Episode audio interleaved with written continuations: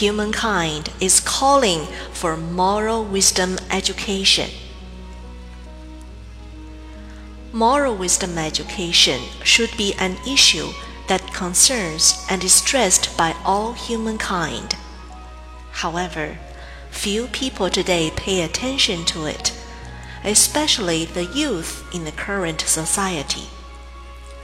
Young people often believe that it's a matter of concern with thinkers, philosophers, and educationists, and has nothing to do with themselves.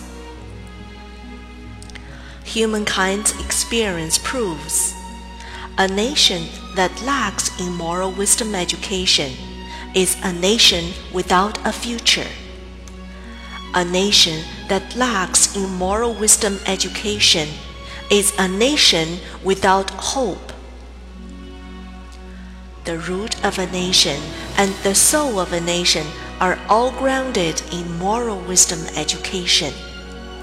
Our nation has always been known for emphasizing moral wisdom education. Moral wisdom education improves people's life quality and lifestyle. Moral wisdom education guides people to attain moral wisdom. Moral wisdom education respects humankind's moral wisdom as a life spirit. The nature of moral wisdom education is to fundamentally enhance people's heart and body quality. Moral wisdom education will ultimately help people truly understand the very reason for moral wisdom in the natural lives of humankind. The number of talented persons with moral wisdom determines the overall quality of a nation and its people, as well as the developmental direction for fields such as science, education, and so on. Where do talented persons with moral wisdom come from? They only come from moral wisdom education. The ultimate goal of moral wisdom education is to cultivate a large number of talented persons with moral wisdom for the nation and the society of humankind. These talented persons are equipped with qualifications of moral wisdom.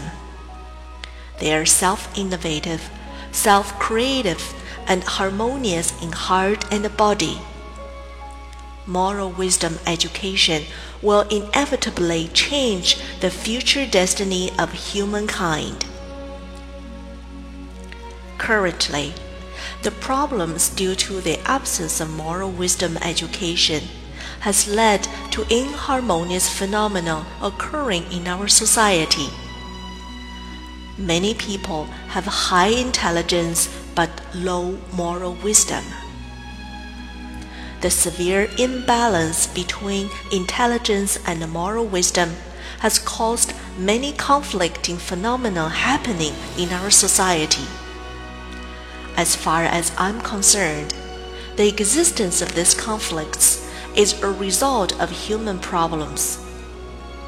Fundamentally, it is a problem of people's moral wisdom.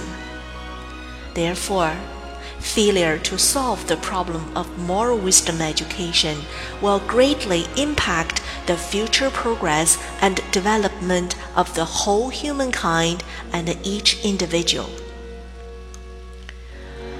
Currently, a large number of wise people have already realized the significance of the issue concerning moral wisdom education and have begun to advocate that education shall start with self moral wisdom education.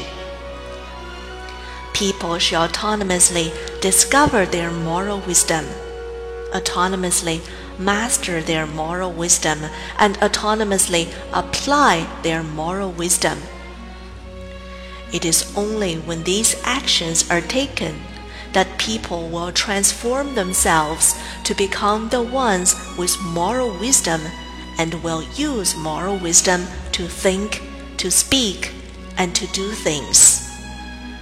In other words, they will survive in accordance with moral wisdom. It is only when every individual accepts moral wisdom education that all types of society with ideological diversity, all groups of people with language diversity, and all individuals will be able to possess and sustain a natural, harmonious, and happy status, a status of moral wisdom. Each one of us is equipped with moral wisdom. The only difference dwells in the level of discovery. As the theory of gold hiding underneath the ground indicates, without discovery and without mining, gold will not emerge by itself. Similarly, moral wisdom is within each individual it waits for each individual herself to autonomously discover, autonomously master, and autonomously apply. Thus, each person can autonomously discover moral wisdom. Each person can autonomously master moral wisdom, and each person can autonomously apply moral wisdom in life practice. Throughout human history, many thinkers, philosophers, educationists, artists, and scientists have always autonomously discovered and autonomously mastered moral wisdom, and have always autonomously applied moral wisdom to explore moral wisdom education. Evidence show that it's only through moral wisdom education hundreds and thousands of autonomously innovative and talented persons with moral wisdom can be created for society. It is moral wisdom that created the prime artist Leonardo da Vinci in the Western land. It is moral wisdom that created the great thinker and educationist Confucius in Chinese history and its moral wisdom that created the scientist and the inventor Thomas Edison, who did not own school credentials but possessed moral wisdom. Moral wisdom education embraces like sky's broadness, earth profundity, and nature's simplicity. Moral wisdom education represents humankind's natural characters and their abilities to challenge the conventional way of thinking. Moral wisdom education understands genuine love is a great love of moral wisdom, which bestows the very reason for human existence. Moral wisdom education is the magic that lets us to not hold on to hardship, but to use the sword of moral wisdom to conquer any difficulties. In the contemporary world, how many teachers and parents pay attention to moral wisdom education? Some teachers and parents seem to forget about how they spent their childhood in my perspective, as the main subjects of moral wisdom education. It is not the time to teach children moral wisdom before parents and teachers discover their own moral wisdom. Because a lot of things in their minds are considered to be correct have not yet been proved as truth. Thus, we must never force children to do things that they do not want to do nor force them to do things or work that are favored by teachers and parents themselves. Research results indicate one of the main reasons of why children have lost their moral wisdom is due to the absence of teachers and parents' moral wisdom. how could they inspire children's moral wisdom? Their so called education philosophy is like a gardener who lost her moral wisdom, using their own likenesses and perceptions to twist the little tree that is growing as straight as possible into the shape of an S. They show and tell their products to others. It is my carefully cultivated arts. Therefore, I advise to parents and teachers, in terms of nurturing and educating children, before your discovery and mastery of moral wisdom do not make the same mistake as the gardener. Of course, here I have a simple and convenient method that parents and teachers might want to give a try.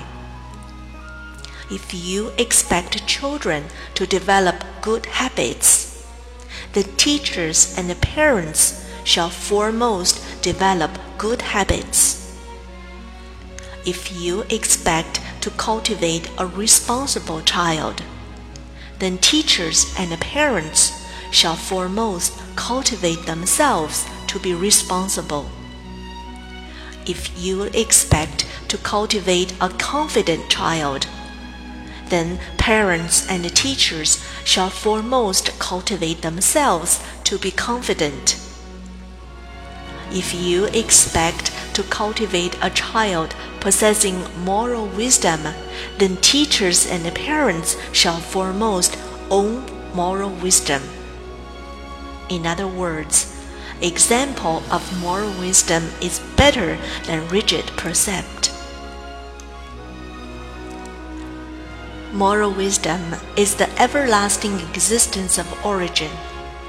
It does not differ among nationalities, ethnic groups, or between you and I, home and abroad.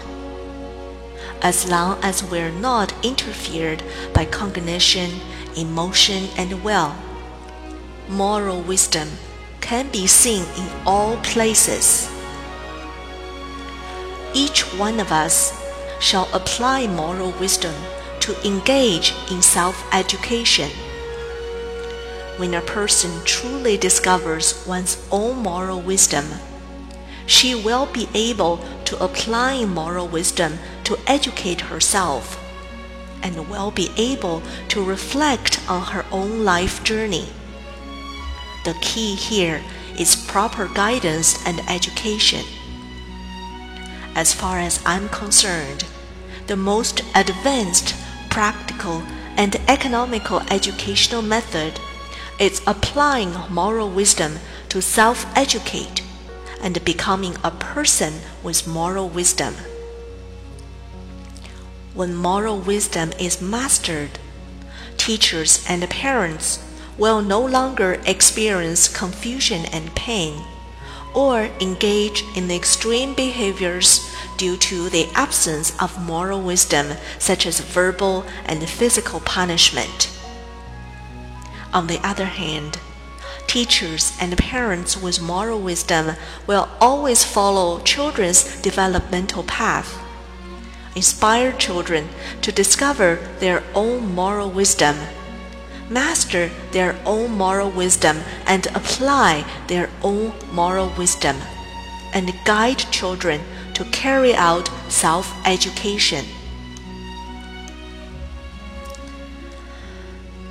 Education that lacks in moral wisdom is like forcefully locking a bird from the forest into a cage. The little bird will stop eating and will die in a few days. Moral wisdom education teaches us. In the process of education, is it possible for us to take advantage of children's interests to carry out moral wisdom education? And to teach each child to be interested in everything? This way, do we still need to use methods such as verbal and physical punishment or constant reminders during children's learning processes? Isn't the phenomena of children obsessed with the internet already sending a message to teachers and parents about the significance of interest for children. Thus, moral wisdom education has absolutely nothing to do with the examination oriented education that teachers and parents are concerned with. Postgraduate entrance examination, obtaining certificates, looking for good jobs, and being well ahead of others in the future. In my opinion, the main responsibility of parents is to provide good care in children's lives. Let them eat well, sleep well, dress well, and play well. Anything beyond these aspects can be left for the children to handle themselves. Of course, before these acts can be taken, we have to foremost guide and inspire children to enter into the status of moral wisdom. Engaging in moral wisdom education requires moral wisdom. However, it is not to claim that parents lack moral wisdom. Moral wisdom is within oneself. In everyday life, many parents attend seminars and read books on the topic of parenting to search for the secret recipe of parenting their own child. Yet, how many theories and books can be copied and implemented directly? Expert seminars are to use their moral wisdom to tell you how to do certain things. Parenting knowledge in books illustrates the author's thoughts. The knowledge we learn belongs to others. Why don't you write your own book of parenting? Of course, here we often ignore an important issue. Is your child the same as others? Since children are different, how is it possible to use one method to educate your own child? In my opinion, the number of children in the world determines the number of educational methods we shall have. Yet the general principles cannot be altered. In other words, we must use all types of methods and strategies to guide and to teach children to understand, never lose moral wisdom. The reason why is because the fundamental principle of moral wisdom education is, first of all, to completely abandon all the useless knowledge and personal experience that are stored in one's mind then we will be able to discover the wonder of moral wisdom. It is only on the basis of this condition we will be able to discover issues of moral wisdom.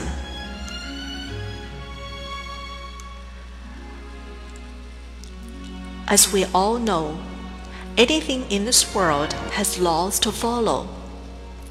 Universe and nature has laws to follow Society has laws to follow, and life has laws to follow. It's only when moral wisdom is applied that each person will be able to become truly independent. In areas such as thinking, working, and living, each person will be able to reaching to the natural, harmonious, and happy status a status of moral wisdom. The nature of engaging in moral wisdom fundamentally enhances people's heart and body quality. Moral wisdom education will ultimately teach us to understand the authentic meaning of human existence. Happiness is a heartfelt experience of moral wisdom. A truthful, good and beautiful heart is bathing under the sunshine of moral wisdom education. They demonstrate the highest aim and excellent realm of moral wisdom education. Moral wisdom education is an education to enhance life quality and style. Moral wisdom education is an education to guide people to attain moral wisdom education. Moral wisdom education is an education to respect people's moral wise life spirit. Friends, for the establishment of a community of shared future for humankind and the fulfillment of the dream of the world for a path of peaceful development. Let us hold hands together to carry out moral wisdom education that is filled with naturalness, harmony, and happiness.